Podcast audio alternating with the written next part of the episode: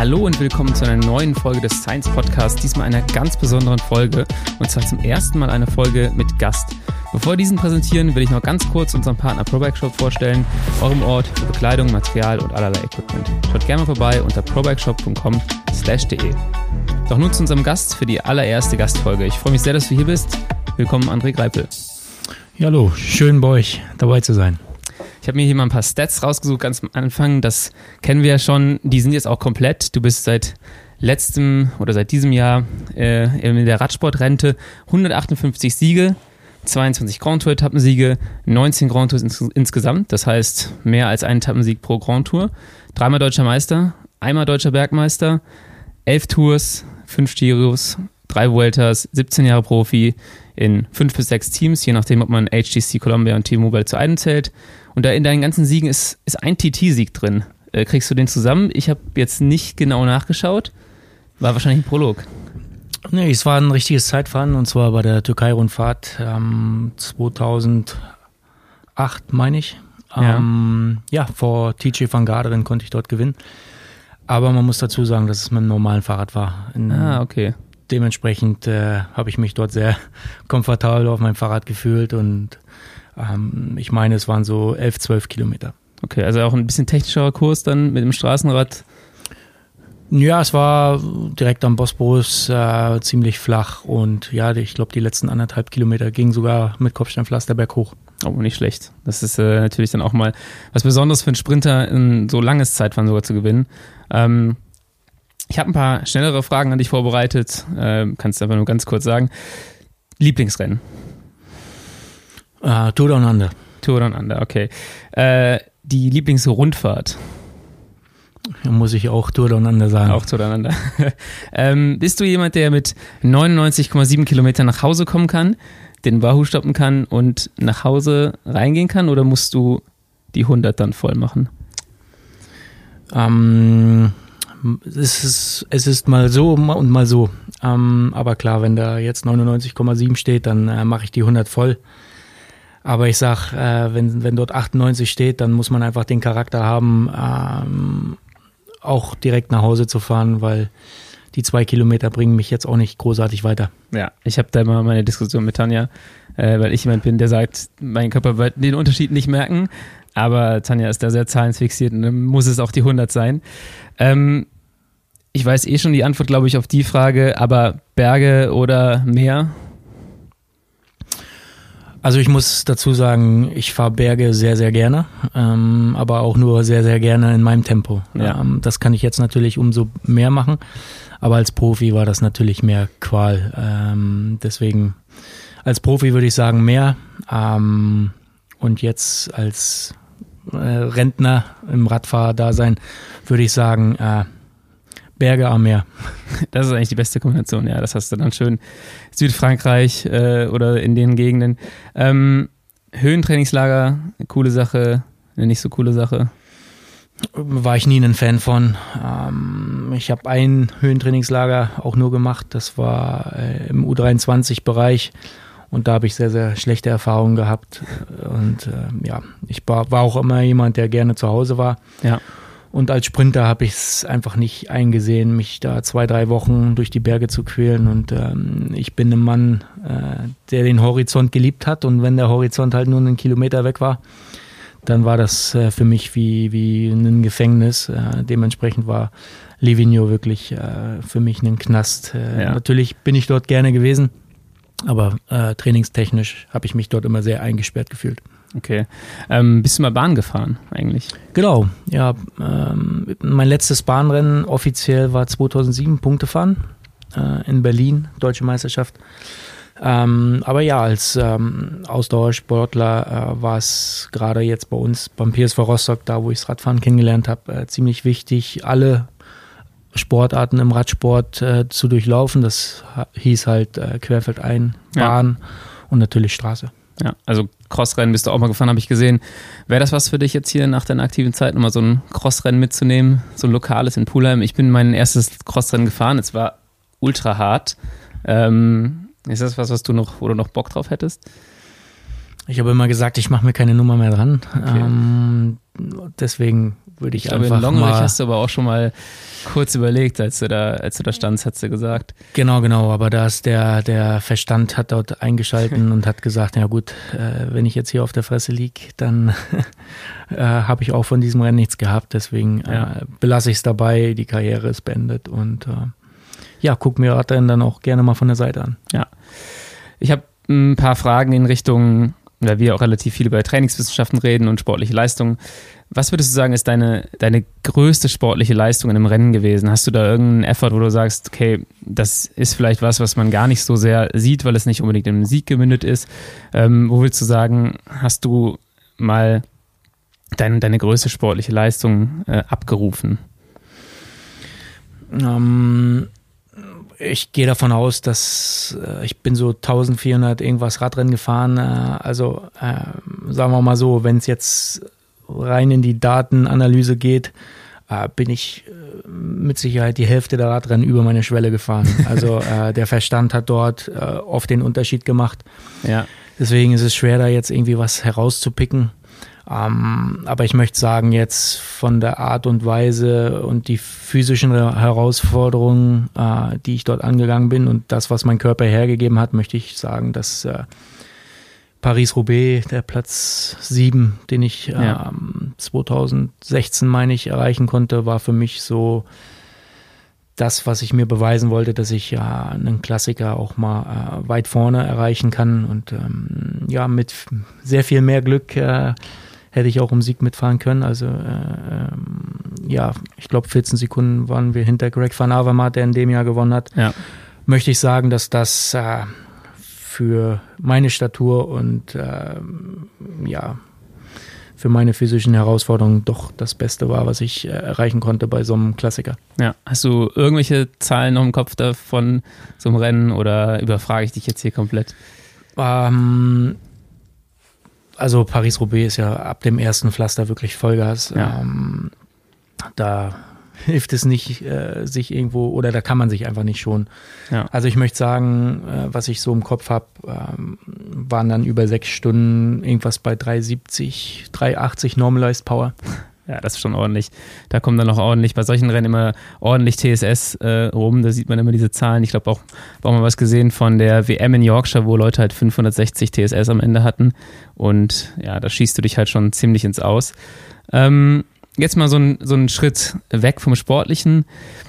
Wo befindest du dich gerade? Wo treffe ich dich an? Ich habe eben schon mal gesagt, du bist jetzt Radsportrentner, aber auch überhaupt nicht äh, untätig, würde ich mal sagen. Du bist auch immer noch viel unterwegs, oder?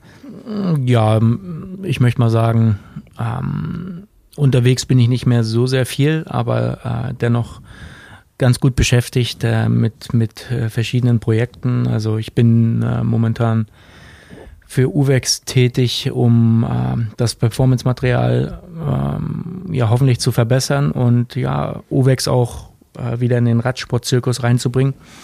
Und das hat Gott sei Dank geklappt. Ähm, deswegen werden wir nächstes Jahr wieder UVEX im äh, Pro-Peloton sehen und auch bei der Tour de France. Und da freue ich mich natürlich drauf, dass ich dort irgendwo ähm, Teil eines Projektes sein kann. Ähm, und wer die Firma UVEX äh, vielleicht aus der Vergangenheit mit Jan Ulrich, Ja. äh, mit HTC Columbia damals äh, noch kennt, der weiß, dass UVEX mal das Nonplusultra im Radsport war das beste äh, Zeitfahrmaterial hatte im Helmbereich und natürlich auch ein der ersten leichtesten Helme, die es die es gab. Also da gab es ja mal einen Helm, der unter 200 Gramm gewogen hat. Ja. Und das waren so, äh, ja, äh, wirklich die, die Statistiken, die Uwex dort äh, aufgest neu aufgestellt hat, möchte ich mal sagen. Und ja, ähm, der Wille ist auf jeden Fall da, bei Uwex dort ähm, im Performance-Bereich wieder das Nonplusultra zu sein. Und äh, da, da freue ich mich drauf, dass ich dort ähm, helfen kann, auf jeden Fall. Weißt du schon, wann es bekannt geben wird, wo es hingeht, die Reise? Ich glaube, es ist noch nicht offiziell, aber Ja, ab 1.1. wird das offiziell erst sein, äh, gerade auch wegen dem Team, äh, wo wir dann hingehen, dass man dort ähm, ja gegenüber den alten Partnern irgendwo auch äh, loyal ist und dem, äh, dem Ganzen möchten wir da auch nicht äh, irgendwo im Wege stehen. Ja. Okay, und noch eine Frage zu dem Karriereende. Wann oder auf welche Sachen hast du dich eigentlich als Sportler dann am meisten gefreut? im Hinblick auf das Karriereende und ja, war es dann auch so, wie du es dir vorgestellt hast? Ist, die, ist das Karriereende auch ein bisschen anders oder die, die Zeit danach auch ein bisschen anders, als du das ähm, letztes Jahr noch gedacht hättest? Also so wie es momentan ist, genauso habe ich es mir eigentlich vorgestellt, dass ich äh, ja keinen Zwang mehr habe, mich großartig äh, von einem Trainingsplan wirklich äh, ja durch den Tag treiben zu lassen, ja. möchte ich mal sagen. Ähm, und ja, am Samstag und Sonntag in meinem eigenen Bett oft aufwachen. Ja. Ähm, das ist genau das, was ich wollte. Und äh, so habe ich eigentlich auch meine Entscheidung getroffen im letzten Jahr, dass ich meine Karriere beenden wollte. Also nach 17 Jahren war ich dann, glaube ich, mental mehr ausgepowert, als es wirklich physisch der Fall war. Ja. Also ich denke, dass ich physisch noch äh, hätte äh, zwei, drei Jahre vielleicht weiterfahren hätte können, aber äh, hätte, hätte, liegt im Bette, so sage ja. ich immer. Ähm, das ist halt im Leistungssport wirklich so, dass äh, wenn der mentale Bereich nicht mehr zu 100 Prozent äh, fokussiert ist und äh, nicht mehr den Unterschied machen kann, dann ähm, war das für mich dann das Zeichen, auch äh, es gut sein zu lassen, auch wenn ich in diesem, diesem Jahr noch Vertrag gehabt hätte. Ja, und das ist auch so eine, so eine Frage, die ich eh auf dem, auf dem Zettel hatte. An welchen Punkten merkst du denn mental, dass es, dass es irgendwie, dass du nicht mehr derjenige bist, äh, der den vollen Fokus sozusagen ja, auf dem, auf dem, gut, du hast immer den Fokus auf dem Siegen, aber wo merkst du halt so diese, diese äh, kleinen Veränderungen im mentalen Bereich. Ist, ich meine, für einen Sprinter, du musst ein unglaubliches Risiko eingehen. Jedes Finale, du hast, du hast Familie, dann kommt sicherlich auch der Punkt so, okay, dann wägt man ab, was das Risiko ist. Ähm, wo merkst du das, an welchen Stellen?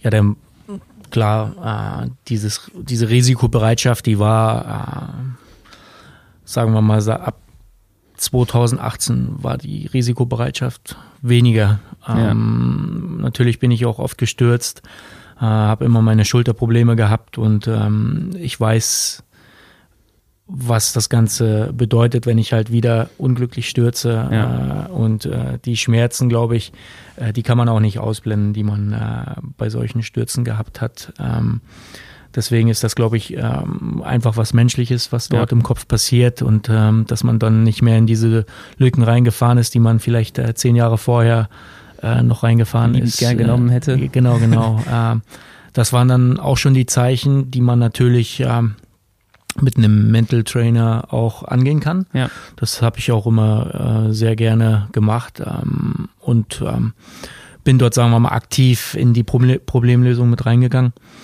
Und es hat auch wirklich gut geklappt, aber irgendwann äh, habe ich dann für mich auch entschieden, dass ich äh, klar Radrennen gewinnen möchte, aber ja. nicht mehr um jeden Preis. Und ähm, da muss man natürlich auch dazu sagen, dass der Radsport sich in den letzten drei, vier Jahren so sehr verändert hat, dass man äh, ja zu 100 Prozent äh, 24-7, sagen wir mal, äh, wirklich dem, dem Radsport untergeben sein muss. Ja ähm, Essen abwiegen, äh, ja, genügend Schlaf, ähm, kein Alkohol, äh, all solche Dinge. Das ist jetzt nichts, womit ich ein Problem gehabt habe, aber es ist mental auf jeden Fall sehr herausfordernd, wenn man wirklich äh, 365 Tage den Radsport leben ja. muss und da, da bin ich jetzt auch gespannt, wie die jüngere Generation das Ganze schafft, weil äh, äh, es ist wirklich ja, sehr herausfordernd, äh, jeden Tag sich tracken zu lassen, jeden Tag das Essen abzuwiegen ja. und all solche Dinge. Das ist äh, sehr ermüdend. Ja, du hast ja diesen Verzicht über eine extrem lange Zeit. Du hast 17 Jahre äh, auf vieles verzichtet. Jetzt werden die Leute immer jünger, auch Profi, und verhalten sich auch wie Profis schon ab einem früheren Zeitraum. Du siehst ja die Leute, die irgendwie aus der U19 äh, in, die, in den World Tour Bereich direkt reinspringen. Ähm, wie hat das das Rennenfahren dann auch verändert in der Dynamik? Ähm, wo du sagst, in den letzten drei bis vier Jahren ist halt viel passiert. Ja, die Dynamik ist äh, mit Juniorenrennen oder Kriterien äh, wirklich zu vergleichen. Also die Junioren, die, die kennen keine kontrollierten ja. Radrennen. Äh, dort ist Attacke von Kilometer Null bis zum Ende. Die Rennen sind natürlich kürzer. Ja. Aber dadurch, dass jetzt so viele junge Radfahrer ins Pro-Peloton gekommen sind, möchte ich mal sagen, dass, ähm, ja, dass wir jetzt Junioren im Profibereich ja. fahren. Das ist ein interessanter Punkt. Also darüber habe ich noch nie nachgedacht, dass du mit der Mentalität der Junioren auf einmal in die World Tour kommst. Dann hast du wahrscheinlich auch noch so viele, die aus dem Cross kommen, die auch eine Stunde Vollgas kennen.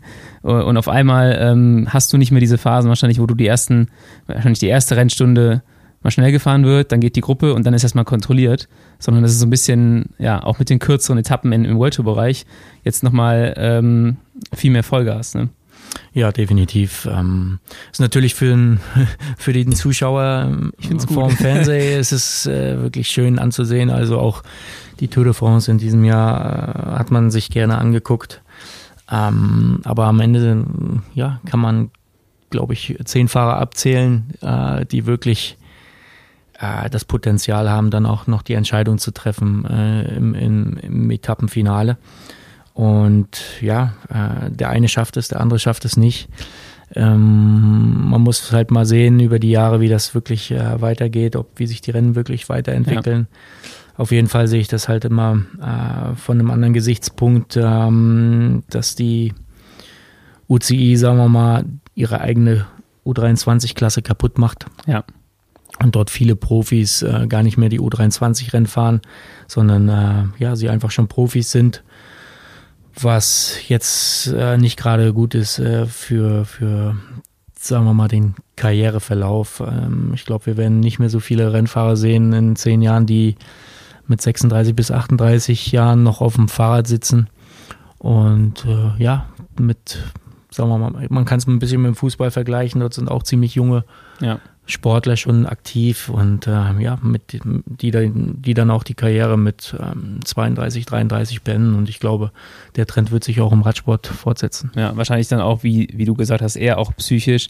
und nicht unbedingt physisch ähm, oder vielleicht in der Generation auch äh, physisch, aber einfach, wenn du ich habe es ja eben schon gesagt, ich glaube, viele Leute fangen viel früher an, mit einem Trainer zu arbeiten, viel früher all das, was du beschrieben hast, das Tracking, nach einem Trainingsplan leben, äh, schon mit, mit 10 oder sowas, dann, dann hast du halt auch irgendwie viel früher den Punkt, wie du sagtest, so mit 30 dann schon, wo du sagst, ich habe das jetzt 20 Jahre gemacht, mir, mir reicht das jetzt auch mal, ähm, ich brauche das gar nicht mehr äh, so sehr.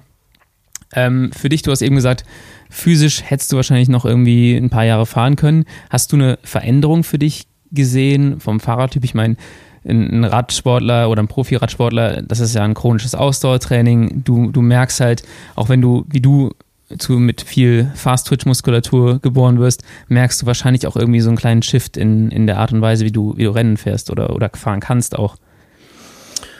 Ähm, also, so, ich habe jedes Training eigentlich gestartet äh, mit der Absicht, mich zu verbessern. Ähm, ja. Das war jeden Tag so. Und das habe ich auch bis zum Ende meiner Karriere geschafft. Also ich bin letztes Jahr bei der Tour noch meine besten 20 Minuten und Stundenwerte gefahren. Ähm, das hat mir natürlich dann auch recht gegeben, dass ich ähm, ja, mich weiterentwickeln konnte. Ja.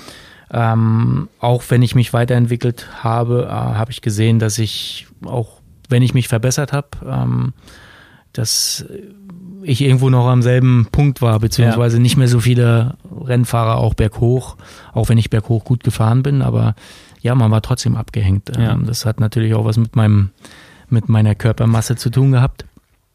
Aber wenn ich jetzt äh, auf meine Sprintwerte zurückkomme, dann heißt es ja immer, dass man so ab 35 langsamer wird. Also ähm, ich glaube, ich kann jetzt nachts um drei auch immer noch meine 1900, 2000 Watt fahren.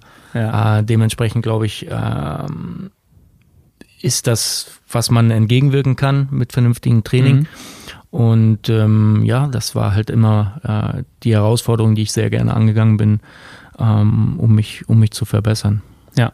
Und hast du äh, in der Zeit auch gemerkt, ähm, dass es vielleicht auch eine, durch die neue Generation auch, dass andere Sachen gefragt waren. Also früher, wenn du auch längere Etappen hattest, hast du relativ viel Bereich unter äh, oder Zeit unter der Schwelle verbracht und dann wurde es halt schnell zum Finale. Äh, hast du auch so einen kleinen Shift in der, in der Art und Weise, ähm, wie du als Sportler aufgestellt sein musst, ähm, jetzt aktuell? Ja, das, das definitiv. Also äh, das hat sich auch im Trainingsbereich sehr verändert. Hm, sagen wir mal, wenn ich zehn, zwölf Jahre zurückdenke, dann, dann war Grundlagenausdauer wirklich das Nonplusultra. Ja.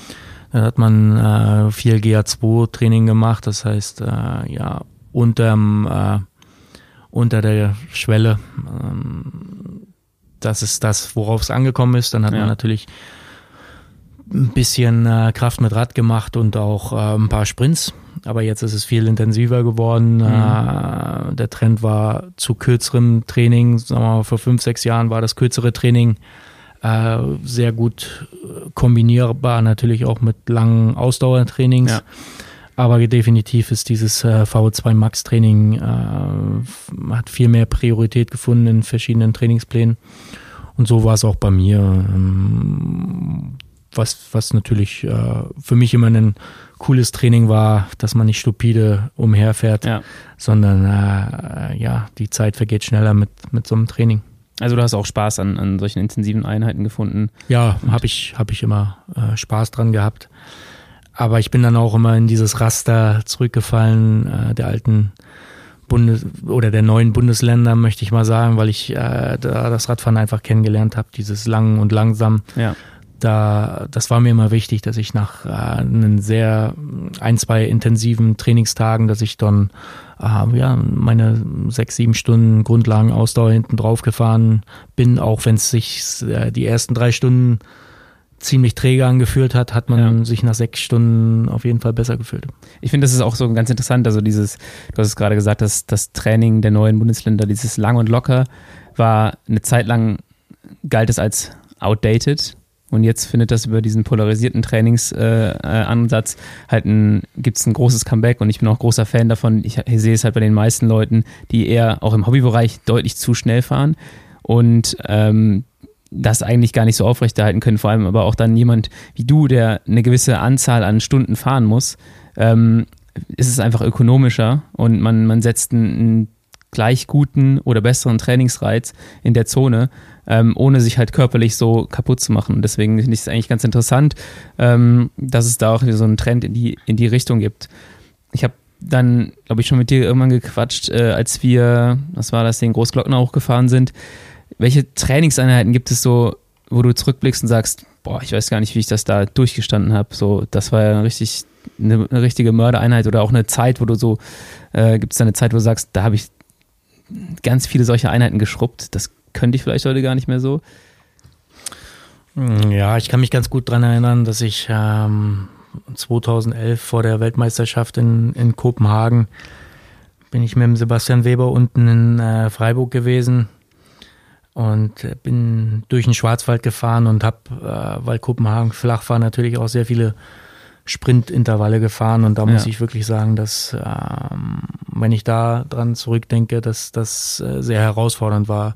Und da sprechen wir von Trainingseinheiten, ähm, mal 30 Sekunden, so zwischen 800 und 1000 Watt, eine Minute 30 äh, GA2-Bereich und ja, das macht man dann 20 Minuten lang und drei, vier Mal äh, am Tag in einer Trainingseinheit, um dann nach, durch die Berge zurück ins Hotel zu fahren. Also das war sehr herausfordernd, aber äh, ähm, ja, der, sagen wir mal, der Erfolg hat mir recht gegeben. Ähm, ich war in Kopenhagen Dritter. Mit einer besseren Mannschaft, glaube ich, wäre auch noch sehr viel mehr drin gewesen. Ja. Ähm, deswegen hat man sich darauf immer besonnen, dass äh, wenn, wenn man, wenn so eine Trainingseinheiten anstehen, dass man die auch durchzieht und äh, ja, man immer dann ja, den Erfolg dann auch in Resultate bekommt. Und ähm, was gibt es noch so, was sich was sich verändert hat? Du hast gerade eben schon mal gesagt, dass das Tracken von Ernährung und sowas. Ähm, welche Einheiten haben sich dann, das hast du eben schon mal gesagt, mehr VZ Max Einheiten, aber was gibt es noch so an Dingen, wo du sagst, ey, wenn ich, wenn mich das früher gewusst hätte, ähm, wäre wär cool gewesen oder der Trend ist jetzt gerade das, was so nach und nach reinkommt, auch vielleicht auch Stichpunkt Ernährung. Ähm, wie macht man das heute im Vergleich zu, wie macht man das, als du angefangen hast, Profi zu sein? Ja, äh, mit dem Wissen, was man jetzt hat über die Ernährung, möchte ich sagen, ähm, dass ich, wenn ich das vor zehn Jahren gehabt hätte, wäre ich ein viel besserer Rennfahrer geworden. Ähm, mit Sicherheit haben viele so trainiert, ja. wie wir damals. Ähm, das heißt, ähm, wenn man drei, vier Stunden trainieren war und man hat nichts gegessen, dann hat man sich auf die Schulter geklopft und hat gesagt, ey, cool, auch wenn du total breit ja. warst. Aber die letzten zwei, drei Jahre war es einfach so, dass man diese 60 bis 90 Gramm Kohlenhydrate äh, pro Stunde zu sich nimmt, dass man einfach gar nicht mehr diesen Ermüdungsfaktor wirklich gespürt hat. Ja. Also man ist nach vier, fünf Stunden Training nach Hause gekommen, hat sich gedacht, ja gut, habe ich heute eigentlich was gemacht. Ja. Und ich glaube, mit dem Wissen ähm, ja, hätte man viel erfolgreicher werden können, ja. Das ist wahrscheinlich auch ein Grund, warum halt viele Junioren jetzt schon so stark äh, aus der Juniorenklasse kommen, weil die einfach auch schon mit diesen ja, Ansätzen lange trainieren in einer Zeit, wo man sich, glaube ich, extrem gut verbessert als, als Jugendlicher. Ähm, Habe ich jetzt, ja, das ganze Thema Ernährung ist so interessant, weil ich denke, dass es auch irgendwie schwierig ist vom Kopf manchmal. Du hast gerade diesen Punkt angesprochen, man kommt vom Rad und fragt sich, habe ich überhaupt trainiert? Das gleiche gilt ja auch oft mal für diese langen und lockeren Einheiten, die einen gar nicht so sehr schlauchen. Ähm, war das schwer für dich mit, mit diesem Thema Ernährung, dass du vom Rad kommst und denkst, okay, habe ich das Richtige trainiert? Habe ich überhaupt trainiert? Oder hast du da immer jemanden gesagt, gehabt, der gesagt hat, so, okay, André, das ist, ist alles in Ordnung, soll sich so anfühlen? Und dann noch eine Frage obendrauf. Welche Coaches haben dich da in dem Bereich auch geprägt? Ähm, definitiv ist es so, ähm, dass dieses Körpergefühl von Ermüdung, äh, das, das habe ich eigentlich immer gebraucht. Ja. Ähm, dieses, dieses primäre Empfinden, was man hat oder gehabt hat nach vier Stunden oder fünf Stunden Training und es war intensiv und man hat gedacht, ja gut, eigentlich bist du gar nicht so kaputt, könntest noch weiterfahren. Aber wenn man sich dann äh, anfängt zu regenerieren, das heißt, man hat vernünftig gegessen, einen Proteinshake genommen, hat, hat vielleicht mal eine Stunde, anderthalb Stunden äh, ein bisschen gechillt, dann hat man es schon gemerkt ja. in der Muskulatur. Ja, das merkt man. Und das hat dann äh, ja mir auch gezeigt, okay, das Training hat irgendwo angeschlagen, ähm, weil die Muskulatur nimmt sich natürlich dann auch die Ruhe und der Körper natürlich ja. auch. Ähm, und ja, auf die Trainer zurückzukommen, habe ich äh, durch Sebastian Weber, glaube ich, sehr, sehr viel gelernt. Äh, früher war ich der Rennfahrer, wo immer gesagt wurde, ja, der, der Greipel kommt keine Brücke hoch. Und ich glaube, das war für ihn so die, die Herausforderung. Äh, ich meine, ich war so einer mit der ersten Athleten, äh, den er, sagen wir mal, als Herausforderung genommen hat, äh, um zu beweisen, dass ich es halt besser kann. Und ja. ähm, ich glaube, durch Sebastian habe ich wirklich äh, sehr viel gelernt und äh, auch die Entwicklung gefunden. Und ähm, ja, ab 2013, 14 habe ich mit äh, Paul van den Bosch der aus dem Crosssport kommt, also mhm. der Trainer von äh, Sven Nice damals, äh, wo Explosivität natürlich sehr viel gefragt war. Und durch ihn habe ich auch sehr viel, äh, sehr viel neues Trainingsinput bekommen und äh, ja, der Erfolg hat mir natürlich dann irgendwo auch recht gegeben, dass ich äh, immer die richtigen Trainer gefunden habe, ja. auch wenn ich äh, glaube ich nicht der einfachste Athlet bin, mit dem man zusammenarbeiten konnte. Also ich war immer sehr sehr, sehr akribisch äh, in Trainingsplänen und habe viele Dinge hinterfragt und habe es mhm. vielleicht hier und da auch besser gewusst. ähm, aber ich glaube, wir haben äh, von, von den Trainern untereinander und, und mir als Athleten, glaube ich, haben wir uns alle sehr gut ergänzt. Ja. Merkst du dann zwischen einem Trainerwechsel auch eine Änderung so ein bisschen, ähm, was du als Fahrer kannst und was du vielleicht auch wieder eher, eher weniger kannst?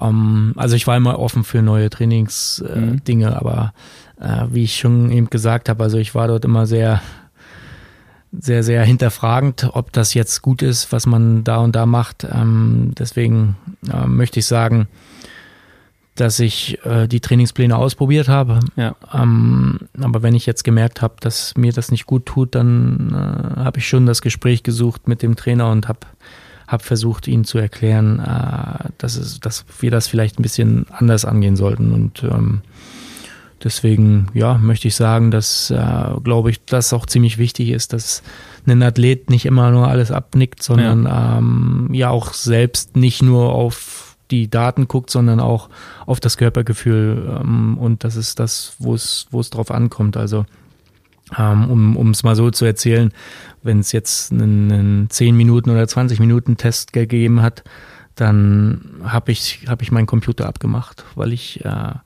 einfach wusste, dass wenn ich die Zahlen nicht sehe, dass ich ja. äh, in meinen Bereichen mit dem Körpergefühl, was ich habe, dass ich viel besser bin als, ja. als dieses visuelle Feedback, was man dort hat. Und ähm, ja, das kann ich wirklich nur jedem nahelegen, dass man das äh, wirklich mal probiert. Das ist krass. Also du bist dann einfach nach Körpergefühl gefahren. Du hast, wie hast du Du musst ja ein unglaublich gutes dann haben, weil wie pacest du das dann im Prinzip? Weil man neigt ja dazu, die ersten ein, zwei Minuten, wo man sich gut fühlt, wahrscheinlich ein bisschen drüber zu gehen. Und ähm, ja, das hat auch immer geklappt. Oder gibt es da auch so Momente, wo du gesagt hast, so, okay, da bin ich dann wahrscheinlich explodiert hinten raus? Ja gut, da kommt der Kopf dann wieder, Kopf dann wieder äh, ja. in das ganze Game rein und äh, der macht dann äh, den Unterschied. Wenn du den Willen hast, dann äh, gibt es auch den Weg, das Ganze bis äh, nach oben zu fahren. Also hier in, in, in der Eifel gibt es einen Berg, das war mal so mein, mein Referenzberg, wo ich gewusst habe, okay, wenn ich da jetzt schnell hochfahre ähm, und die Zahlen stimmen, ja. dann, dann weiß ich, dass meine Form gut ist. Und äh, da kann ich äh, nur, nur eine kleine Story rausholen. Äh, letztes Jahr haben sie mich nicht zum Giro mitgenommen, obwohl ich eigentlich fest eingeplant war mit einem kompletten Sprintzug. Ja. Und dann äh, wurde ich ausgeladen, äh, fünf Tage vor dem Giro, und dann war ich halt ziemlich sauer. Aber irgendwo wollte ich es mir beweisen, dass ich halt dazugehöre äh, zum Giro, dass die Form da war, dass es daran nicht gelegen hat. Ja. Und das wusste ich auch.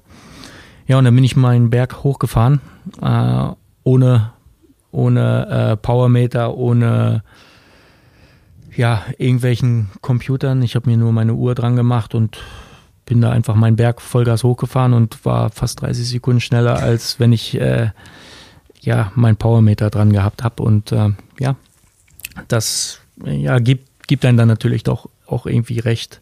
Und ja. äh, das ist das, was ich immer gebraucht habe, dass ich äh, wissen musste, ob ich jetzt gut bin oder auch nicht. Ja, ja, das ist eigentlich mal ganz, ganz, ganz cool, dass man mit den Daten heutzutage äh, zwar viel machen kann, aber auch irgendwie so ein bisschen was kaputt machen kann. Und wenn man dann so seine Balance, seine persönliche Balance mit der, mit der Technik findet.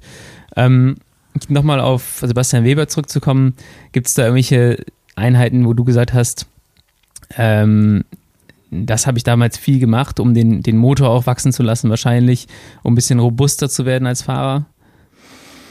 Ja, das war definitiv einfach berghochfahren. Ne? Diese GA2-Trainingseinheiten, die waren immer sehr wichtig für ihn. Ähm, meistens auch direkt zu Trainingsbeginn, dass man die ersten 15, 20 Minuten im GA2-Bereich fährt. Äh, und dann, ja, für mich war es einfach wichtig, Berge zu fahren. Ja.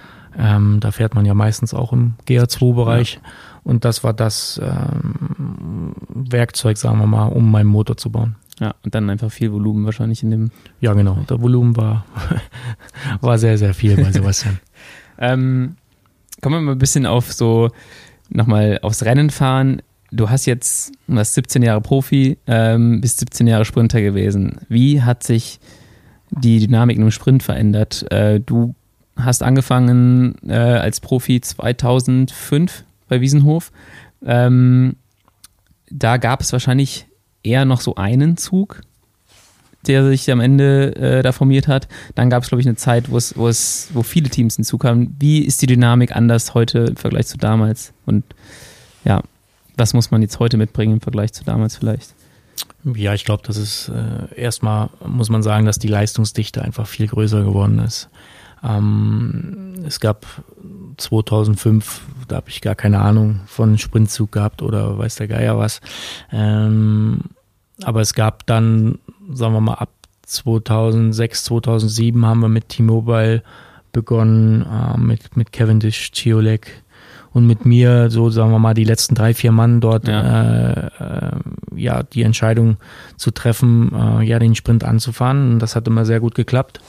Und das hat sich dann so weiterentwickelt. Äh, mit HTC Columbia waren wir dann so die einzige Mannschaft, die wirklich einen perfekten Sprintzug auch immer gefahren ist, ja. äh, wo man dann aber auch sagen muss, dass die Fahrer äh, äh, ja auch dort ziemlich äh, ja, ziemlich gut reingepasst haben. Und jeder war sich bewusst, dass, okay, äh, ich kann heute nicht gewinnen, aber äh, vielleicht der, der Chiolek oder der Greipel oder der Cavendish hinten ja. dran. Und ich glaube, das hat den Unterschied gemacht, dass wirklich äh, jeder seinen Teil zu dem Sieg beigetragen hat und wir den Unterschied als Mannschaft einfach auch machen konnten, dass wir, wenn, der, wenn der Zug zusammengehalten hat, dass wir auch meiner Meinung nach unschlagbar waren. Ja. Ja, es war ganz interessant. Ich finde, früher hat man auch noch Sprinter wie dich dann als Anfahrer genutzt. Und heute hat man, glaube ich, eher so ein paar noch spezialisiertere Leute für so einen, äh, für so einen Sprintzug als, als vorletzten oder letzten Anfahrer, oder? Ja, genau. Also die, die werden natürlich dann auch äh, trainingstechnisch so begleitet, dass äh, dieser, äh, der, der letzte und der vorletzte Anfahrer, sagen wir mal, die trainieren eher diese 20 bis 30 Sekunden äh, Spitzen, möchte ich mal sagen. Und das hat man natürlich trainingstechnisch versucht zu verbessern. Ja. Ähm, das haben wir damals noch nicht gemacht. Das, das war irgendwo da und ähm, jeder hat vom anderen Vordermann profitiert, ja. möchte ich mal sagen. Ähm, das ist wahrscheinlich auch gut gewesen. Also nehmen wir mal genau, dich für dich als Sprinter, wäre es wahrscheinlich auch kontraproduktiv gewesen. Man hätte dich irgendwie wie ein Anfahrer jetzt speziell trainiert, ähm, weil du ja auch einen kleinen Shift gehabt hättest. Und so konntest du halt auch der Sprinter bleiben, beziehungsweise dich als Sprinter auch entwickeln, glaube ich. Ähm, Genau, genau. Und das, das habe ich halt auch immer bewundert, dass die Leute, die in dem Sprintzug dabei waren, dass die ihr Training, sagen wir mal, für mich so umgestellt haben, dass ich erfolgreich sein ja. konnte. Und ähm, da, da bin ich äh, natürlich auch sehr, sehr dankbar. Ähm, und äh, ich war manchmal, wenn es halt äh, vom, vom Sprintzug her nicht so gut geklappt hat, war ich auch immer sehr, sehr angefressen, möchte ich mal sagen. Und äh, das habe ich den Fahrern auch oft äh, dann gesagt. Aber ja, am Ende haben wir dann abends drüber gesprochen, haben Bierchen getrunken und alles war okay, weil alle wussten halt, dass wir nur als Mannschaft zusammen den ja. Unterschied machen können. Und ähm, da haben die sich manchmal auch selbst mehr schuldig gefühlt als ich, äh, als ich dann in dem Moment. Und oft genug habe ich auch wenn der Sprintzug halt das nicht perfekt gemacht hat, habe ich dann äh, den Sieg vielleicht doch auch geholt und dann waren war, war mein Sprintzug dann auch wieder ziemlich glücklich, dass ja. ich das äh, umgemünzt habe, so möchte ich mal sagen. Aber äh, ja, klar, war es war es dann wichtig, dass jeder seinen Teil dazu beigetragen hat und mit den Trainern zusammen äh, sich auf seine Position mit den, äh, mit, mit den äh, Intervallen sich äh, verbessert hat. Es war auch eine, war eine krasse Truppe damals, glaube ich, mit äh, Eisel, Renshaw, teilweise Matthew Goss, ähm, Alex Rasmussen. Äh, da waren halt viele dabei, die, die einen großen Motor hatten und endschnell, endschnell waren. Ähm, du hast deinen ersten Grand Tour-Etappensieg geholt beim Giro, ist das richtig? Genau. Ähm, wie verändert, oder, und, aber deine erste Grand Tour war, glaube ich, im Jahr davor die Vuelta. Gibt es da sowas, oder hast du vorher noch Nee, ich bin äh, 2006 bin ich die Vuelta schon gefahren. Ah, okay, ja. Aber nur bis Etappe 10 okay. Äh, und bin dann ausgestiegen. Wo, wobei ich da auch schon ziemlich nah an einem Etappensieg war. Also äh, ich habe vor äh, Thor Huschaft hat, glaube ich, vor mir äh, gewonnen. Ich war Zweiter. Das war, war ärgerlich, aber ja, auch in dem Moment auch unerwartet, dass ich dort hätte ja. eine Vuelta-Etappe gewinnen können. Ähm, ja, aber dann 2007, sagen wir mal, bin ich bewusster in die ganze Sache reingegangen. Ja. Und ich habe immer das Gefühl, man sieht es bei Neoprofis so, die fahren eine Grand Tour, die fahren die durch und die sind einfach so eine, so eine Stufe besser als, als vorher. Was macht so eine Grand Tour mit einem? Also ich denke mal, du hast einen unglaublichen Standgas danach, äh, wenn du ein bisschen Pause gemacht hast, aber ähm, wie verändert das nochmal den Körper auch physiologisch? Merkst du das? Vor allem bei den ersten ein, zwei, die du fährst? Ja, definitiv. Also äh, wir haben damals immer die Vuelta als erste Rundfahrt genommen äh, für die jungen Fahrer. Äh, und die Vuelta war halt schon mega schwer, muss man sagen. Ne? Ähm, aber ja, wenn man durchkommt, dann hat man auf jeden Fall eine sehr gute, eine sehr gute Grundlage für den Winter. Ja. Und das hat man dann im Frühjahr gemerkt. Ähm, aber wenn man jetzt den Giro zum Beispiel gefahren ist, Danach äh, hat man so einen großen Motor, dass äh, ja ich auch schwer abzuhängen war berghoch. Ja. Und das habe ich halt viele Jahre gemacht, dass ich den Giro manchmal auch nicht zu Ende gefahren bin. Mhm. Aber wenn ich ihn zu Ende gefahren bin, dann äh, hat man einfach so einen enormen Motor, möchte ich mal sagen, dass man äh, ja die ganzen unteren äh, ja Kilometer im Rennen oder so, dass man die einfach so wegsteckt und ja. dass man dann äh, in, den, in den hohen Intensitäten auf jeden Fall viel besser ist. Das heißt, du hast danach, wenn du Giro gefahren bist und auch durchgefahren bist, hast du diesen Block auch ein bisschen abgedeckt von den G2-Einheiten, die du sonst im Training gefahren wärst und hast dann Richtung Tour wahrscheinlich ja eher den, den Feinschliff äh, nochmal gesetzt. Ähm, oder wie war das? Genau, also ähm, der Giro war halt immer wichtig, dass ich, sagen wir mal, klar Etappen gewinne für, für, für das Team. Ähm, aber nach 12, 13 Tagen habe ich, hab ich immer den, den Stecker, Stecker gezogen, weil ich wusste, okay, wenn ich jetzt halt den Giro zu Ende fahre, ja. das nimmt mir auch die Spritzigkeit dann, äh, bei, gerade wenn die letzte Woche durch die Berge ging, das nimmt mir die Spritzigkeit für die, für die Tour und es ist schwer, sich zu erholen in einem Monat und dann noch äh, trainingsspezifisch irgendwelche äh, hohen Intensitäten zu fahren, um, um besser sein zu können für die Tour. Deswegen immer nur 12, 13 Tagen. 12, 13 Tage und äh, ja, das war für mich immer so äh, das beste Trainingslager. Ja, war auch ganz schön eigentlich den Giro zu fahren. Immer eine schöne, eine schöne Landschaft, würde ich mal sagen. Manchmal auch an, äh, vor allem so, je näher du eigentlich an die Berge kommst, desto schöner wird's. Und dann musst du eigentlich aussteigen, so in Richtung der Seen da oben, Gardasee.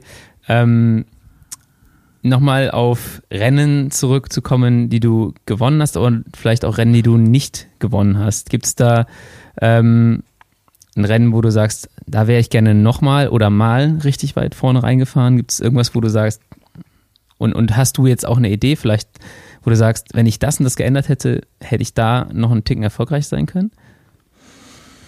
Also ich glaube, äh, Mailand Sanremo wäre auf jeden Fall das Rennen gewesen, äh, wo ich äh, meiner Meinung nach gewinnen hätte können. Ja. Ähm, ich kann mich dran erinnern, 2011 ähm, bin ich als erster im Pocho reingefahren. Wir waren äh, mit drei Mann vorne.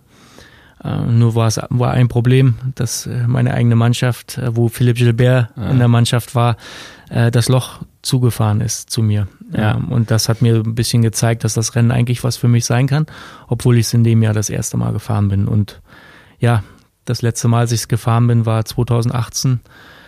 Und ich bin vorher nie wirklich über den Pocho drüber gekommen, immer nur ja. kurz vor knapp abgehängt oder meistens oder dann in der Abfahrt abgehängt. Ähm, aber ja, 2018 bin ich äh, ja fünf Kilometer vor Ziel gestürzt. Wir ja, waren nur ja. noch 30 Mann vorne und habe mir das Schlüsselbein gebrochen. Und das war so äh, wo ich sage, okay, da hätte ich äh, auf jeden Fall, Nibali hat gewonnen in ja, dem Jahr. Solo, ja. Ähm, aber de definitiv hätte ich äh, dann um Platz zwei, drei mitsprinten können. Und das ist so das, das Rennen, wo ich, dem ich ein, ein bisschen nachtraue. Ja. Gibt es da irgendwas, was du hättest trainingstechnisch anders machen können, wo du sagst, jetzt hättest du vielleicht eine Idee, wie du da gewinnen könntest? Nein, also äh, muss ich glaube, ich glaube im, im, jetzigen Moment mit Van Aert und Van der Poel ja. und Philippe hat sich das Rennen auch sehr, sehr verändert. Ja. Ich glaube, jetzt könnte ich es nicht mehr gewinnen. Ja. ja Aber damals war es auf jeden Fall eine Möglichkeit. Es gibt, glaube ich, eine, ein Jahr, wo du in der ersten Gruppe ankommst, aber relativ weit hinten in der ersten Gruppe. Ähm, ich habe es jetzt gar nicht mehr im Kopf, aber habe das Ergebnis gestern nur gesehen. Wie war das in dem Jahr? Ja, das ist ähm, da gab es einen Sturz, ähm, Porsche ja. runter, Ciolek ist gestürzt. Mit, oh, er seinen Helm dann auch auf die Straße Genau, mit, mit Ciolek zusammen. Ähm, und Gilbert und Ciolek sind gestürzt und dadurch ist es gerissen. Ja. Äh, dann kommt man zwar noch mal hin, aber dann war es Aber da, dann war es das, ja. ja. ja. das ist dann immer so. Das ist dann, ja, das eine Jahr, wo man auch vielleicht noch mal hätte sprinten können. Du hast, glaube ich, auch einen Teamkollegen noch da, dabei gehabt in dem Jahr. Ähm, bist du da jetzt sehr traurig oder sagst du, ja gut, das ist halt Radrennen, ne? Wenn man äh, man weiß halt, was Mailand Sanremo ausmacht und das ist äh, definitiv ähm, Cipressa und Poggio in der Abfahrt vorne sein. Ja. Und wenn man halt nicht äh, in den Top Ten ist, dann hat es einen Grund dafür und ja. zwar den Berg davor. ähm, aber definitiv war war Sanremo damals anders. Äh, da war der Limani äh, Pass vorher, der ja. schon relativ zügig immer gefahren wurde und ja, die Abfahrt auch ziemlich tricky war und äh, da musste man auf jeden Fall bei den acht neun Kilometer, der äh, so, so lang ist der Limani, musste man auf jeden Fall schon sehr gut berghoch fahren, um dabei sein zu können. Und äh, ja, das hat mich, hat mich, glaube ich, das, das Rennen hat mir mit dem Limani-Pass auf jeden Fall besser gelegen als äh, nur mit den Copas, äh, ja. den Copies und äh, der Cipressa und Pocho. Okay, ich habe hier noch eine Frage, die ich mir aufgeschrieben habe. Bei einem Sprint auf Top-Niveau, was ist der entscheidende Faktor ähm, rein, rein physisch? Also welchen Wert schaust du dir an? Oder hast du dir denn überhaupt angeschaut und gesagt, okay, ich bin jetzt hier über 10, 15, 20 Sekunden in dem und dem Bereich? Was ist so der entscheidende heutzutage? Ich möchte jetzt gar nicht auf Werte angehen. Ne? Ich glaube, äh, der, der Kopf, der auf den Schultern ist bei dem, bei dem Sprinter selbst, ähm, das ist ein Instinkt äh, und das ist ein Wille, den man da in sich hat. Äh, ich bin oft genug Sprints gefahren, wo ich gedacht habe, ach du Scheiße, wie soll ich jetzt hier noch sprinten ja. können? Da war man 1000 Meter vor Ziel schon so am Limit, aber aus irgendeinem Grund hat man äh, ja noch trotzdem noch einen sehr guten Sprint gefahren. Also ja. ich kann mich an viele Sprints erinnern, wo ich äh, Henderson immer gesagt habe, äh, zugerufen habe, äh, nee, äh, mach dich größer, mach dich größer. Ah, okay. Also und das ist der, für Henderson auch schwierig bei der. Genau, der, der, der hat halt auch immer wirklich äh, jedes Prozent an Aerodynamik rausgeholt, was natürlich für mich oft nicht gut genug war. Ja. Ähm, oder nicht, nicht gut war, weil ich halt äh, auch halt immer kleiner hätte werden müssen oder werden musste. Ähm, aber ich glaube, das ist das, was, was ausmacht. Das Sprint, Sprinten können viele, äh, aber dahin zu kommen, um noch sprinten zu können, ich glaube, das macht den Unterschied einfach aus. Aber klar ist diese Laktatverträglichkeit einfach, äh, muss gegeben sein und muss auch trainiert werden. Ja. Ähm, hast du Daten, wie viel du äh, gegenüber deinen Trainingswerten verlierst?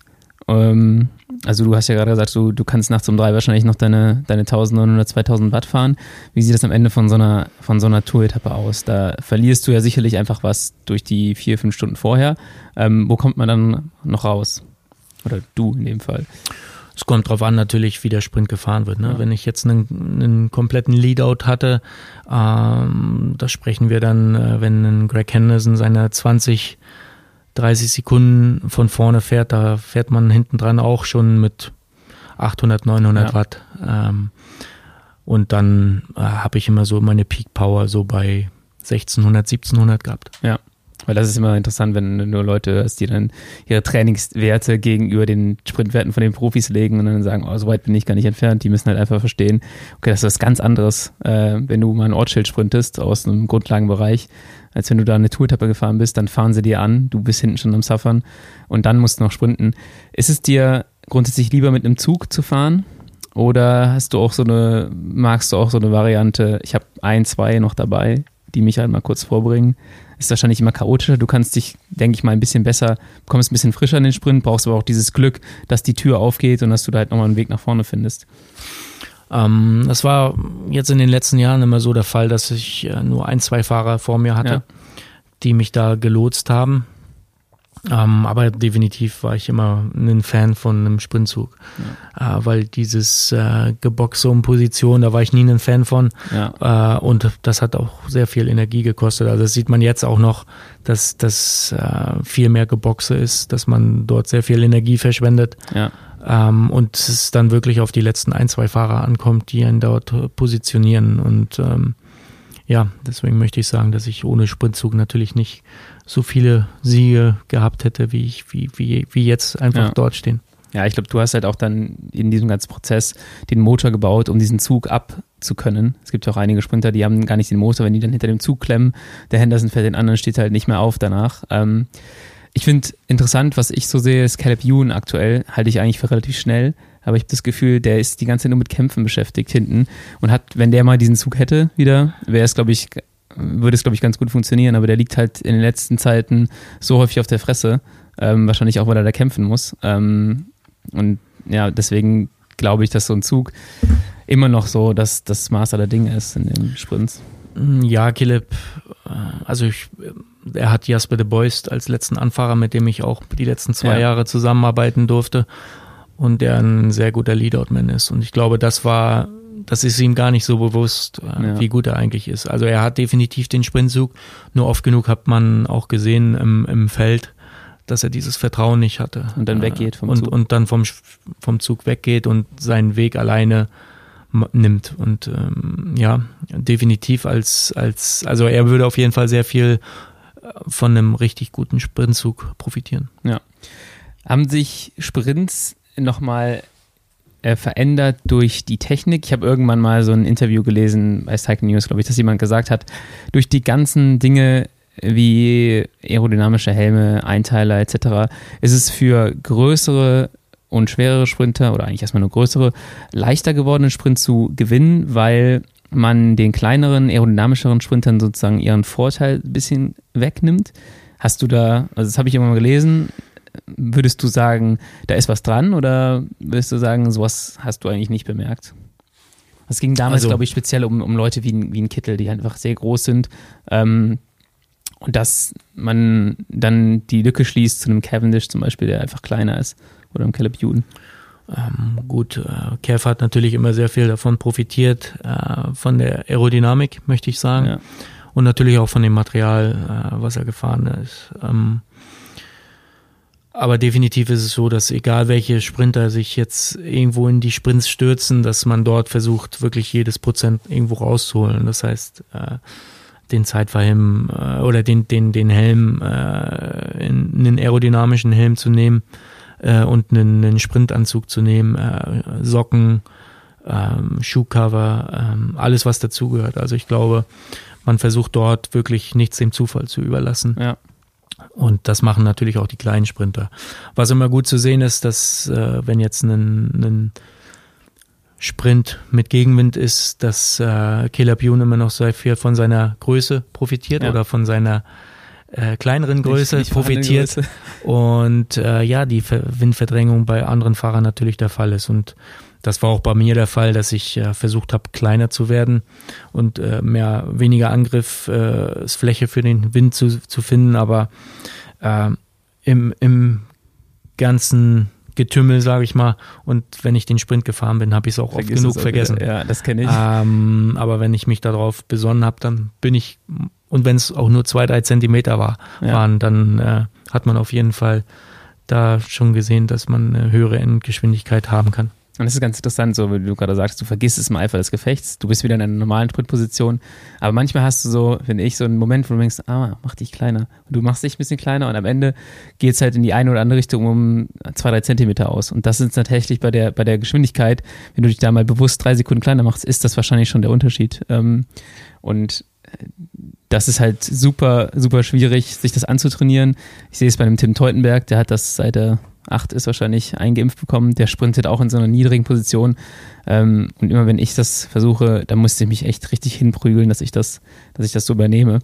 Ähm, ich glaube, jetzt haben wir relativ viel über Daten, Zahlen und, und Training gesprochen. Ähm, du hast viele neue Aufgaben angenommen. Du hast eben schon mal über das UBEX-Engagement gesprochen. Du bist auch Renndirektor rund um Köln. Was äh, ist das für eine Aufgabe? Ich habe gehört, du bist äh, derjenige, der die Idee hatte, wo du aufgehört hast. Machen wir das Rennen noch ein bisschen schwerer mit drei Runden Agatha-Berg. Ähm, was ist so deine Aufgabe? Das war nicht meine Idee. Äh, das wird mir nachgesagt. Und das ist aber nicht so der Fall, sondern es ging einfach darum, dass äh, eine Gemeinde nicht wollte, dass oder nicht, nicht zugelassen hat, dass wir durch die Gemeinde fahren. Ähm, aber wenn man halt die Jedermänner auf der Strecke auch noch hat, dann muss man irgendwo äh, versuchen, ja, das Rennen an einem Punkt länger zu machen, ja. damit man dort nicht äh, irgendwo in Probleme bekommt, das mit, mit abgehängten, ja. abgehängten Jedermännern. Dementsprechend mussten wir halt äh, drei Runden in, in Agatha-Berg fahren was das Rennen aber auch für mich, äh, wenn ich jetzt als sportlicher Leiter darüber spreche, glaube ich, sehr attraktiv gemacht ja. hat. Und auch wenn es natürlich früh sehr schnell war, aber am Ende, glaube ich, sind die Stärksten übrig geblieben. Ja, also ich, ich war im Auto, es war ein sehr, sehr cooles Rennen. Ähm, ich war bei Leopard im Auto, für uns war das Rennen relativ schnell vorbei, als dann äh, am Agatha-Berg das erste Mal so einen kleinen Stau gab. Ähm, aber ja, es war super, die, die Gruppe von 20, 25 Fahrern da vorne, es war ein super attraktives Rennen. Ähm, und ich glaube, das hat ein mega Potenzial auch so auf der, auf der Runde. Das heißt, in dem Bereich Köln bist du grundsätzlich so für das Sportliche verantwortlich, wie die Strecke so ein bisschen läuft. Ähm, was noch, was fällt noch so unter deine, deinen Aufgabenbereich? Ähm, ja, die Sicherheit. Ähm, das war für mich auch sehr wichtig, dass man die, die Zielgestaltung anders macht. Ähm, die Stadt Köln hat natürlich auch den Zielbereich äh, wenn man von der Severinsbrücke runterkommt, natürlich auch mit, mit verkehrsberuhigenden Maßnahmen etwas äh, schlechter aussehen lassen. Deswegen ja. mussten wir auf der Gegengraden ins, ins Ziel fahren, was meiner Meinung nach auch viel besser ist. Ja. Ähm, aber ja, äh, ja, Verkehrseinschränkungen hat man sowieso immer da, wenn man halt einen 200 Kilometer Radrennen hat. Und ja, dem Ganzen muss man natürlich äh, ja mit Sicherheitsmaßnahmen irgendwo entgegenwirken, dass man die Sicherheit für die Rennfahrer auch irgendwo generieren kann. Und äh, ja, das, das Team generell hat bei von rund um Köln natürlich einen super guten Job gemacht, dass ich da gar nicht mehr so viel machen musste. Aber ja, fürs, fürs nächste Jahr äh, hoffen wir, dass wir das Rennen noch attraktiver machen können und ähm, ja, nicht nur seitens der Rennfahrer, sondern auch äh, für das Publikum drumherum. Ja. Ähm, wie siehst du den deutschen Radsport aktuell? Ich habe schon mit vielen immer wieder darüber geredet, auch mit dir ab und, ab und an. Ähm, wie ist die Infrastruktur aktuell für den Nachwuchssport und was kann man vielleicht äh, noch besser machen? Also ich finde es ziemlich besorgniserregend. Ähm, ich habe mich jetzt äh, vor zwei, drei Wochen mit dem Dieter Steinmauer unterhalten. Ähm, da sprechen wir von der Hauptstadt Berlin mit vier ja. Millionen Einwohnern. Äh, dort sind 13 Juniorenlizenzen gelöst momentan. Äh, deswegen müssten überall die Alarmglocken eigentlich läuten, dass wir mehr Kinder wieder in den Radsport bekommen müssen und die Strukturen in den Vereinen einfach wieder besser sein müssen und bezahlte Trainerstellen einfach da sein müssen. Ja. Der, der DOSB hat natürlich äh, mit der Zentralisierung auch sehr viel dazu beigetragen, dass viele Vereine kaputt gegangen sind. Und ähm, ja, ich kann nur daran appellieren, dass, dass man kleine Vereine unterstützt. Wir brauchen ehrenamtliche Trainer und natürlich auch äh, gute ehrenamtliche Trainer. Und ähm, da hoffe ich, dass der BDR auf jeden Fall ähm, ja, sich bewusst ist äh, und die Herausforderung annimmt. Ja.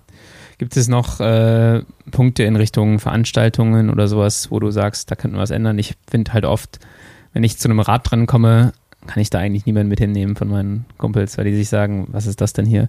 Ähm, ich habe da oft das Gefühl, das gibt, das kann man deutlich besser machen. Es gibt viele Beispiele, zum Beispiel, ich komme gerade aus den USA wieder, wo das Rennen irgendwie so ein, so ein Event ist, wo du die das Event einfach attraktiv für alle machst, dass du einfach deine Freunde mit hinnehmen kannst. Äh, jeder findet da irgendwas zu machen. Gibt es da äh, Ideen auch deinerseits, wo du sagst, okay, vielleicht ist das ein Schritt nach vorne, um das ganze Event attraktiver zu machen und auch wieder dann attraktiver für jemanden, es für jemanden zu machen, dass du sagst, okay, ich fahre Lizenzrennen? Gut, das kommt immer natürlich darauf an, wer macht noch was, welche Vereine machen noch was. Also so ein Radrennen kostet ja auch Geld. Ja. Äh, wenn man die Rennen absperren möchte, dann, dann ist es einfach schon teuer. Deswegen glaube ich, äh, oder brauchen wir auch äh, dort politische Entscheidungen, die äh, für Sportstätten äh, irgendwo irgendwo ein Budget frei haben, beziehungsweise äh, Busumleitungen einfach ja von den Gemeinden vielleicht auch bezahlt werden und nicht von den Vereinen selbst, weil wir machen ja was für die, für ja. die, für den Nachwuchs, wir machen was für die Umgebung, wenn so eine Radrennen stattfinden. Also Stotzheim äh, kann ich auch nur äh, das, was ich gehört habe, ich war nicht dabei ja. leider, aber was ich gehört habe, war auf jeden Fall sehr positiv. Und das, ist ein, so ein Event. Das, das ist, halt, da wirklich ein Event-Charakter, genau. Ähm, und die Leute freuen sich, glaube ich, auch drauf. Ja. Und ähm, ja, diesen Charakter müssen wir versuchen, auch äh, bei anderen Radrennen ja irgendwo mit reinzubringen, weil es sind einfach auch Familienevents und wenn, mhm. sagen wir mal, der Papa Masters fährt oder Amateurrennen fährt, dann ja. steht der Stepsel auch an der Seite und denkt sich, Mensch, ist das ein cooles, cooles Zeug, dieses Radrennen. Ja. Und äh, ja, so kann man natürlich äh, Sportler und äh, Nachwuchs gewinnen. Ja. Hast du eine Meinung zum aktuellen Klassensystem auch?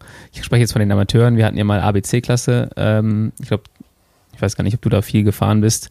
Ähm, jetzt haben wir nur noch Elite, Amateur und Amateur. Äh, es gibt so Situationen, dass ein Fahrer, der manuell Touren gefahren ist, auf einmal mit jemandem am Start steht, der sein allererstes Radrennen fährt. Ähm, hast du da eine Idee, wie man das vielleicht verbessern könnte? Es ist immer schwierig, glaube ich, weil im Radrennen musst du ja so oder so, oder im Radsport musst du sowieso viel Geduld mitbringen, bis du deine ersten Erfolge feierst. Ich glaube, in der Konstellation ist es halt nochmal schlimmer. Also ich fand definitiv dieses ABC-System fand ich äh, eine sehr gute Lösung. Jeder war irgendwo für sich selbst verantwortlich, ähm, dort aufzusteigen oder nicht. Ja. Und das jetzige System finde ich ein bisschen un undurchsichtig, möchte ich mal sagen. Ja. Also ich glaube, der Stichtag ist Anfang Juni irgendwann. Äh, genau, Ende Mai, Anfang Juni ist genau, der erste. Genau. Das heißt, du fährst dann ab, wenn du 15. März erstes Rennen hast, fährst halt irgendwie drei Monate in der gleichen Konstellation. Und früher mhm. war es halt so, wenn du ein Rennen gewinnst, bist du halt hoch. Und das mhm. ist auch richtig dann, wenn du in der Lage bist, ein Rennen zu gewinnen, dann kannst du auch in die nächste höhere Klasse. Und jetzt kannst du halt im Zweifelsfall 20 Rennen gewinnen mhm. äh, bis du das erstmal, bis du aufsteigst. Ähm, ja. ja.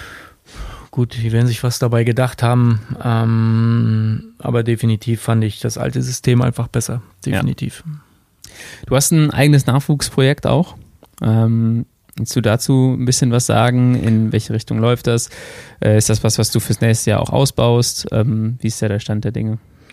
Also sagen wir mal, ich, ich habe noch kein eigenes Nachwuchsprojekt, aber ich möchte gerne eins machen. Ja. Und da sind natürlich, äh, wer, wer unterstützen möchte, der ist, äh, der ist gerne willkommen. Also ich möchte einfach äh, ja, versuchen, durch mein Wissen ähm, und meine Kontakte den Radsport auch an äh, Sozialschwächere irgendwo weiter zu, zu, zu geben und Vereinen auch zu helfen. Also ich möchte ja. keinen Verein irgendwelche Sportler wegnehmen, sondern ich möchte einfach helfen äh, mit Workshops, äh, mit äh, Trainingswochenenden und den Partnern, die ich drumherum habe, dass ich äh, ja irgendwo meinen Teil dazu beitragen kann, dass man dem Radsport und den, den Kindern äh, irgendwo was wieder einfach wieder geben kann, was ich ja. äh, in meiner Karriere wirklich erfahren habe. Ich glaube, das ist halt auch so, so ein Punkt, so Radrennen und Radsport ist, ist super teuer. Äh, wenn man sich schau, anschaut, ein Rad kostet heutzutage, ein Einsteigerrad auch mindestens 1000 Euro. Das kann sich nicht jede Familie leisten, wenn du 100 Kilometer zu einem Radrennen fährst. Ich meine, in NRW sind wir noch glücklich. Wir können einige mit dem Rad anfahren, äh, aber die meisten sind trotzdem irgendwie so eine Stunde mit dem Auto weg bei den aktuellen Spritpreisen äh, ist das schon ein relativ privilegierter Sport. Und ich glaube auch da, äh, ich hatte mit Rick schon mal drüber gesprochen, jeder hat eigentlich so viele alte Teile zu Hause rumliegen. Jeder einen alten Rahmen, der andere eine alte Schaltung, die man aber wieder zu einem fahrtüchtigen Rad machen könnte. Also ich finde es eigentlich ganz interessant. Äh, das müsste natürlich jemand koordinieren, aber wenn man das poolt, die Räder wieder aufbaut, an die Vereine gibt, dann kann man ähm, jemandem mal ein Rad zur Verfügung stellen für zwei, drei Monate und gucken, ob derjenige oder diejenige Bock dran hat. Also äh, ich habe auch nur den Sport gefunden, weil der Verein damals mir ein Rad leihen konnte. Und meine Eltern sich auch gedacht haben, so mal gucken, ob der das in drei Monaten noch macht.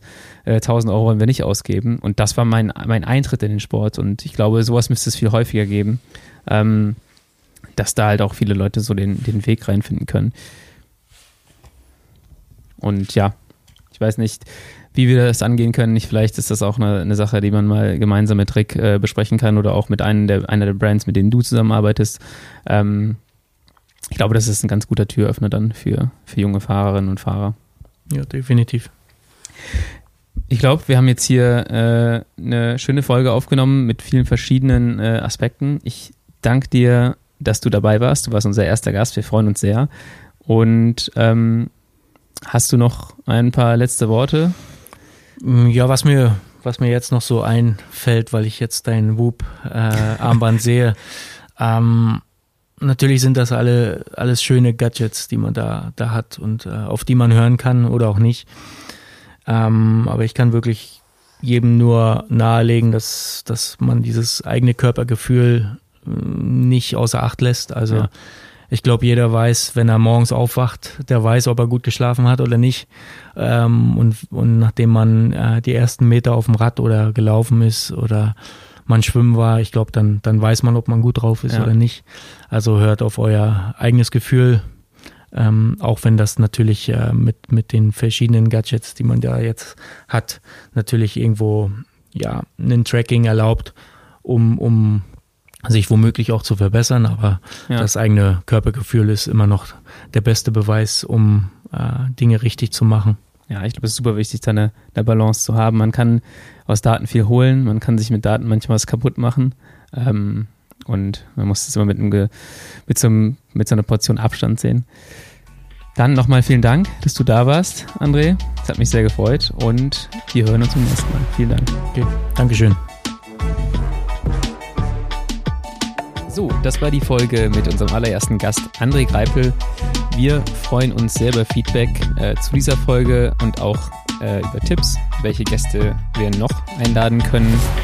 Falls ihr es noch nicht gemacht habt, abonniert auch unseren YouTube-Kanal, schaut mal auf unserem Blog vorbei oder folgt uns auf Instagram.